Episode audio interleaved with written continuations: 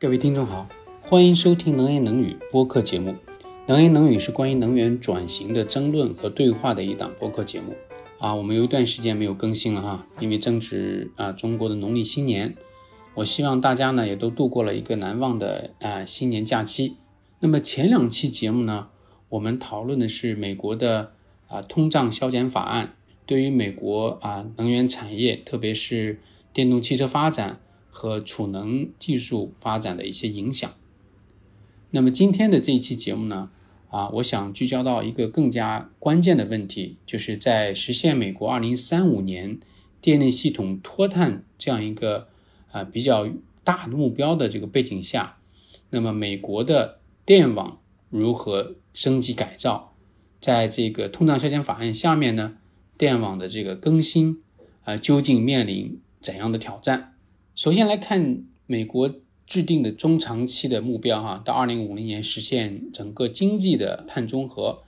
那二零三五年的话是要实现电力系统的脱碳，就是零碳电力系统。那么实现零碳电力系统最核心的工作呢，是要大力发展低碳能源，这当中包括风电、光伏、呃生物质和一些啊，比如说新的能源，比如氢能。啊，滤清用可再生能源或者用碳捕获和埋藏技术啊，来实现用化石能源去制造氢能哈。那还有一些重要的部分就是啊，在这个过程当中还会使用一部分化石能源，但是呃要配合 CCS，就是刚才我说的碳捕获和埋藏。我们之前啊节目当中也提到储能技术，实现这样啊能源供给端的多样化和低碳变化的话啊，这是不可缺少的一部分。但是我们都知道，能源的传输是一个关键。如果生产能源配合的并不是一个面向低碳或者是零碳能源体系或电力体系的这样的一个电网的话呢，那实现二零三五年这样的目标呢，啊，也只能是啊纸上谈兵了。那么这样的一个瓶颈啊，美国面临怎样的一些挑战呢？啊，这个电网的输送能力的改进或者是升级换代，是否能跟得上？目前这种蓬勃增长的美国这个低碳电力制造或者低碳电力建设的这个步伐呢？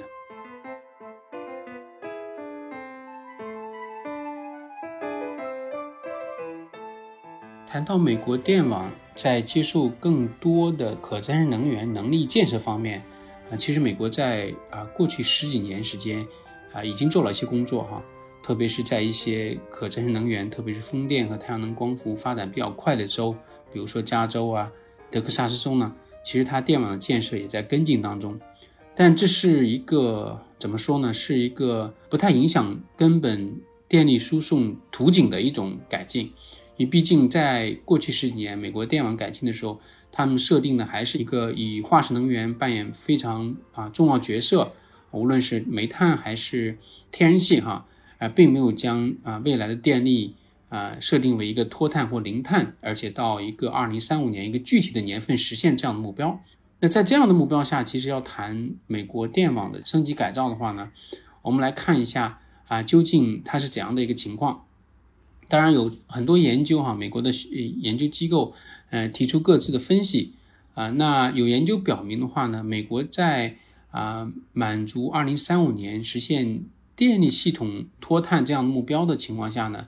啊，电网需要的投资呢，至少有三千亿美元啊，这是一个比较大的一个投资哈。我们知道这个通胀削减法案，简称为 IRA 的呢，它的这个用在啊气候或者能源方面的这个政府的投资呢，也就是三千多亿啊，三千啊不到四千亿美元，它总的这个投资呢，涉及到啊七千亿，那可以看出来这个电网的投资呢是非常的大。那在通胀削减法案里面，政府拿出来支持跨州之间的电网建设，或者是高压的啊高输送能力的高压电网建设的钱呢，其实也是有限的哈，因为这个法案涉及的内容很广，那可能也就是几十亿美元或者是一两百亿美元。那这些钱跟三千亿美元的需求来比的话啊，也是有限的。但是呢，这是释放了一个非常强的政策信号。也起到了一个撬动啊民间投资或者私人投资的一个作用啊，所以呢，我想虽然绝对数量上来比呢，可能 LRA 相关的关于电网投资呢，只只能是占到电网需要投资的可能百分之五到百分之十，但是它的这个作用还是非常显著的。那在关于这个以能源部为牵头的这种支持美国电力系统改造，呃，实现零碳电力系统这个啊项目当中的话，啊，能源部啊发布了大概有六七十个哈相关的项目，那这项目都跟电力系统转型有关系。那其中也有很多项目呢，啊，刚才我说到涉及到上百亿美元啊，都是跟这个电网改造相关的。那么在电网改造方面的话呢，美国特别重要的啊研究机构啊，国家可再生能源实验室呢，啊，它也在分析这个电网改造方面非常重要的一些困难哈，就是说啊，在提到关于这个改造的时候呢，要投入大量的成本。而这个成本的话，是面向长期的电力系统变化的，比如说十年、二十年甚至更长。但是在投资当中呢，其实啊，在长期的这种系统性成本降低所带来的收益和短期的这种建设的这个成本上升所带来的这个负担之间找到平衡，也是这种建设电网的这些企业都要面临的一个一个困难哈。那待会儿我会提到一些具体的啊困难和。啊，应对的可能性。那从目前来看的话呢，呃，增加一个面向啊未来的有更多距离，因为从目前来看，要实现二零三五年目标，美国需要建设啊几千呃英里的这种高压长距离的这种跨地区的跨州的这种输电线路，同时呢，也需要十五万公里的这种啊非高压的哈，就是一般的这种输电线路的改进。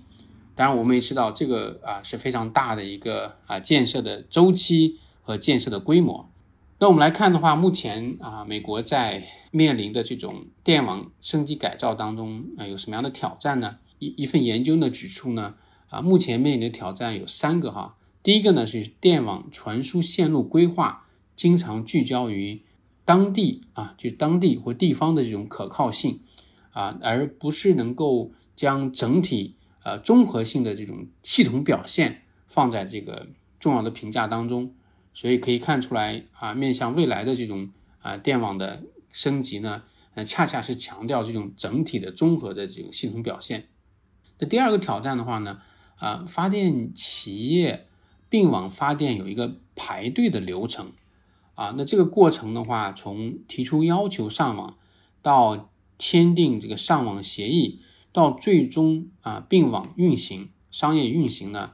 按照美国过往十几年的一个实证研究，包括经验上来看的话，这过程一般要需要四年。那这样的一个流程，其实会对于上网更多的可再生能源，降低这种啊由于等待所带来的这个时间成本啊，包括提升更快的这种脱碳技术的应用啊，都有挑战。所以这个是啊，目前来讲也需要缓解这种偏好短期升级的规划哈，因为有了这样一个流程，那么在排队的时候呢，可能啊发电商呢就比较愿意提交这种短期升级的这种项目，而对于能够最大化系统效率提升的这种长期的项目呢，可能就觉得等待时间更长啊，就不是很偏好。那这是第二个挑战，那第三个挑战也是非常。关键或者我要多说一点的挑战呢，就是安排这种如何来分配传输线路建造的成本，因为我们知道，呃，传输线路的建造呢，它作为一个自然垄断性的产业，啊，它建造的话，啊，需要啊特别大的这种规模，还需要成本。刚才提到，啊，超过三千亿美元，啊，那么十几万啊公里的这种传输线路和几千英里的这种。啊，跨地区的这种高压传输线路，这些东西的建设呢，都需要大量的资金投入，而这些特别是涉及到跨地区的电力输送线路的话呢，它的这个成本的分担或者安排啊，是有很大的争议啊，是有不容易来呃确定的。当然呢，啊，因为这种争议至今没有一个特别好的办法，所以呢，在 IRA 这个法案里面呢，其实没有明确的规定如何来啊，在这个成本方面，哈啊，提出一些解决方案。当然有意见表明是说，对于投资这种长距离高压输送线路的企业提供税收减免。那这个的话呢，啊，并没有在法案当中体现。当然还有一种可能性或者是一种选择呢，啊，就是通过联邦啊能源监管委员会这样一个主要负责监管啊国家的这种啊电网输送资产的这种变化或者是服务的这种啊政府监管机构呢，来分配啊输送线路建设的成本到啊电力的用户身上。其实这个也是容易理解的哈，因为如果说啊最终建设高负荷能力、高传输能力的电网线路是能够降低电力系统的成本，最终使得电力用户的这个用电成本在长时间内是降低的话呢，那他们作为受益者是应该对这样的一个事情的啊成本承担一部分责任啊，所以这是啊，就是对于促成 IRA 法案有重大贡献的美国的西弗吉尼亚州的这个 Mansion 他的这个参议员哈。啊，他也提出来这样一个方案，当然这个法案目前并没有通过哈，但是是一个啊，我觉得是一个值得讨论，也有可能未来会有更多推进的一个方案。那毕竟从长期成本来讲，不管是看到中国的经验，那中国在发展可再生能源方面啊，为了提供资金支持，或者是早期的，或者是到最近些年都仍然有的这种可再生能源电力附加这种补贴呢，那最终出钱的啊，出这个资金的人呢？一部分资金是来自于每一个消费者所这个在自己的消费的电力当中啊拿出来的一部分钱啊，所以这个的话，我觉得啊，可能这个选项呢啊也是有它的道理。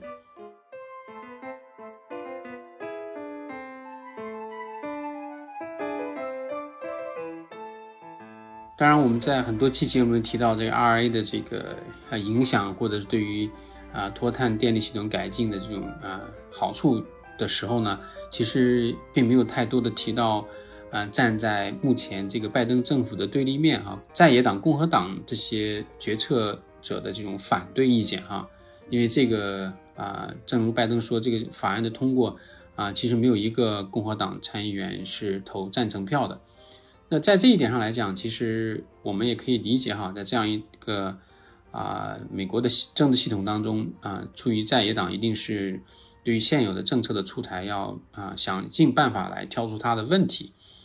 啊，那我想在这里面的话，我们也看到啊，一个政策的出台，虽然起初的这种预算的规规划呢，要远远超过我们最后说的这个数哈，很大的一点就是说，在讨论这个法案细节的时候，都会想到这个钱究竟用的是不是在刀刃上，在美国的这种啊。公共支出或者是政府的支出赤字啊居高不下的情况下，那所以这样的这个钱呢，其实我们可以看到，嗯，执政党也会有很多的啊顾虑哈，所以在设定啊资金的时候呢，也有很多考察，就说是不是要把它用在最恰当的地方。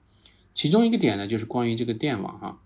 那如果说根据已有的技术，比如说先进电力导体，这是电力传输的一当中的一个。核心技术，那这个先进电力导体可以使得电力传输的效率大大提升。那也有研究指出呢，如果能对联邦啊，就刚才说联邦电力监管啊委员会所辖的这种国家电网这种资产当中的这种老化线路的其中的百分之二十五来进行替换，替换成呃更高效率、更先进的电力导体的话呢，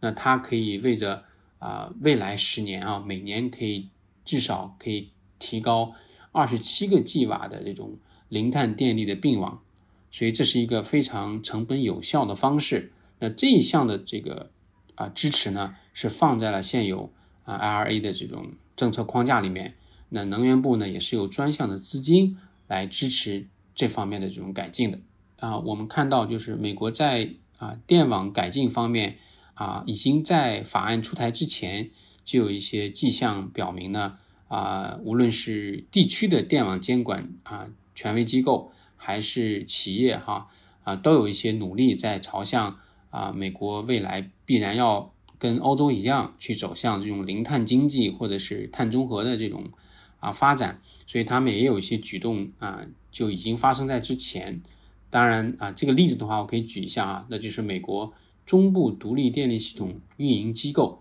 是在二零二二年七月啊，在法案通过之前呢，他们的这个机构呢，就他这个机构是负责啊美国中部，特别是北部哈五大湖区的这些州呢，它的电网啊和电力供应的安全和可靠的这种监管机构，他们就投票啊通过了一项总值达到一百零三亿美元，设计十八条高压远距离输电线路的这样一个投资。那这样的一个投资的话，啊线路总长呢达到两千英里，可以大大的能帮助啊中部、北部地区的这些州呢吸纳更多的可再生能源和低碳能源。那它涉及的将近有十个中部的州哈，所以这是一个很好的例子。另外的话呢，我们也看到啊，美国有一些政策分析研究机构呢，也给出一些研究，就是说怎么样可以帮助各个州，特别是建立跨州的这种高压输电线路的时候呢，啊，来解决这个监管或者解决政策决策过程当中的一些问题，包括刚才我们提到的这个啊成本的分担啊。或者是啊，怎么样去解决能让这个啊规划电力线路建设的时候呢，将长期的综合的系统表现放在它应该位放的位置，而不是简单的靠看这个地方的这种电力供应的可靠性。那在这一点的话，我也想举一个例子哈。那美国有两个啊经济总值最高的州，一个是加利福尼亚州啊，一个是德克萨斯州。那我们老在说加州的它的经济体应该是在全球，如果 GDP 来说的话，这一个州可能在全球能排到呃前七名哈。那德克萨斯州呢也不逊于呃加利福尼亚啊，它的人口要小于加利福尼亚很多，人口只有三千万，而它的 GDP 到二零二二年的话呢，也高达二点四万亿美元，如果在全球排的话呢，也能排到第第八、第九位哈。所以这是一个。啊，非常重要的一个美国的啊州，在经济方面，在人口方面，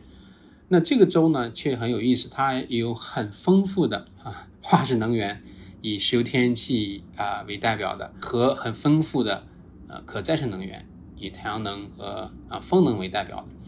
那从美国可再生能源国家实验室所划定的美国这种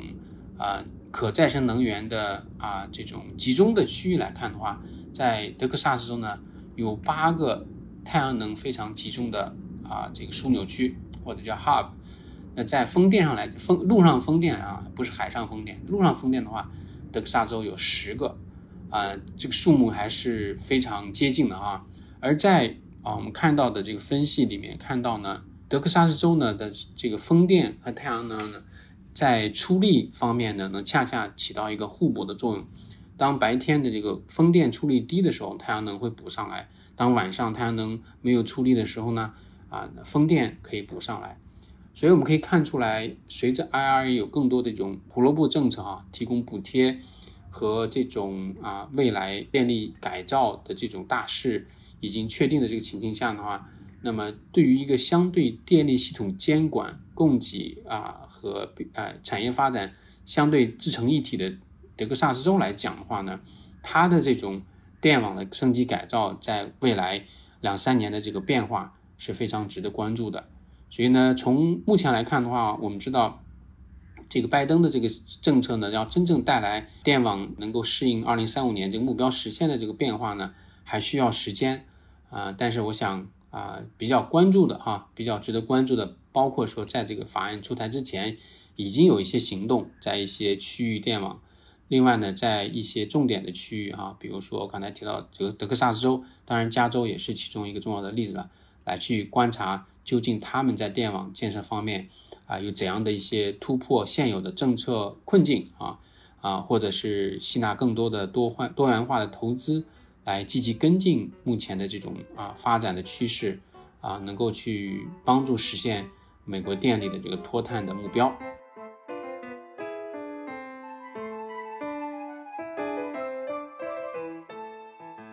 好的，呃，这就是本期的主要的内容啊。在结束之前的话，我也想小结一下。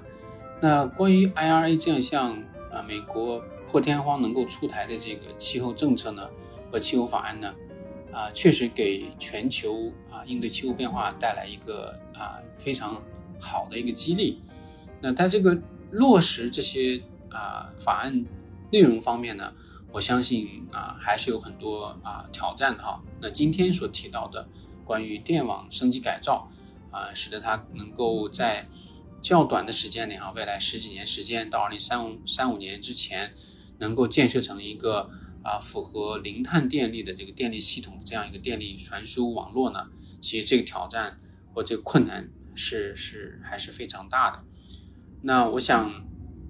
啊，说回来的话，你说美国呢？啊，其实，在这个过程当中，啊，也是有很多内部的这种决策的争斗哈，或者是困境。那在这样的一个过程当中，我们之前的节目里面也其实讲了不少了。但今天的话，我就想说，通过看到电网升级改造这个事情来看到一些呃更细节的东西，让我们继续来可以了解，通过美国这样一个案例来看到啊，怎么样可以在啊我们各自的在在中国的这种。脱碳或者是电力系统啊脱碳的这个过程当中啊，可以在这过程当中有些什么呃收获哈，或者一些学习啊。那再一次感谢大家对本期内容的一个关注哈。那节目的最后的话，我还想有几句啊告别的话哈啊。由于各种简单的或者复杂的内部的或者外部的原因呢，我想这里不展开啊。我们的这个播客节目呢，能言能语。关于能源转型的争论和对话这样一期节目啊，播客节目啊，从我们去年啊八月份开始推出以来，到现在我们啊每两周来更新一期，到现在大概有十期节目了哈啊，加上卷首，那我们这个九期啊十期的节目呢，也吸引了将近啊一万六千多听众的关注哈，累计收听的数量啊，希望。我们这些听众呢，啊，在我们的这个收听节目当中呢，还是有一些收获。我们在每期节目制制作的过程当中，也是抱着这样一个啊心态来去准备的。那么从呃这一期节目开始呢，哈，我们未来就不再更新这档播客节目啊，所以这是我们这一档啊能言能语播客节目的这个最后一期节目了。再一次感谢呃各位。听友对于我们这个节目的关注啊，那我自己在主持这一档节目的这个短短的这个九期十期的过程当中呢，也有很多收获啊，非常多的这种准备过程当中的一些收获啊，也非常开心能有这样的机会为大家呈现啊，每隔一段呈现啊，我们对目前这个一些能源议题的一些理解和分析啊，我也希望啊各位听众可以。啊，继续关注中国和其他国家在能源转型方面的一些变化、一些政策、产业方面的一些进展。啊，感谢大家，再见。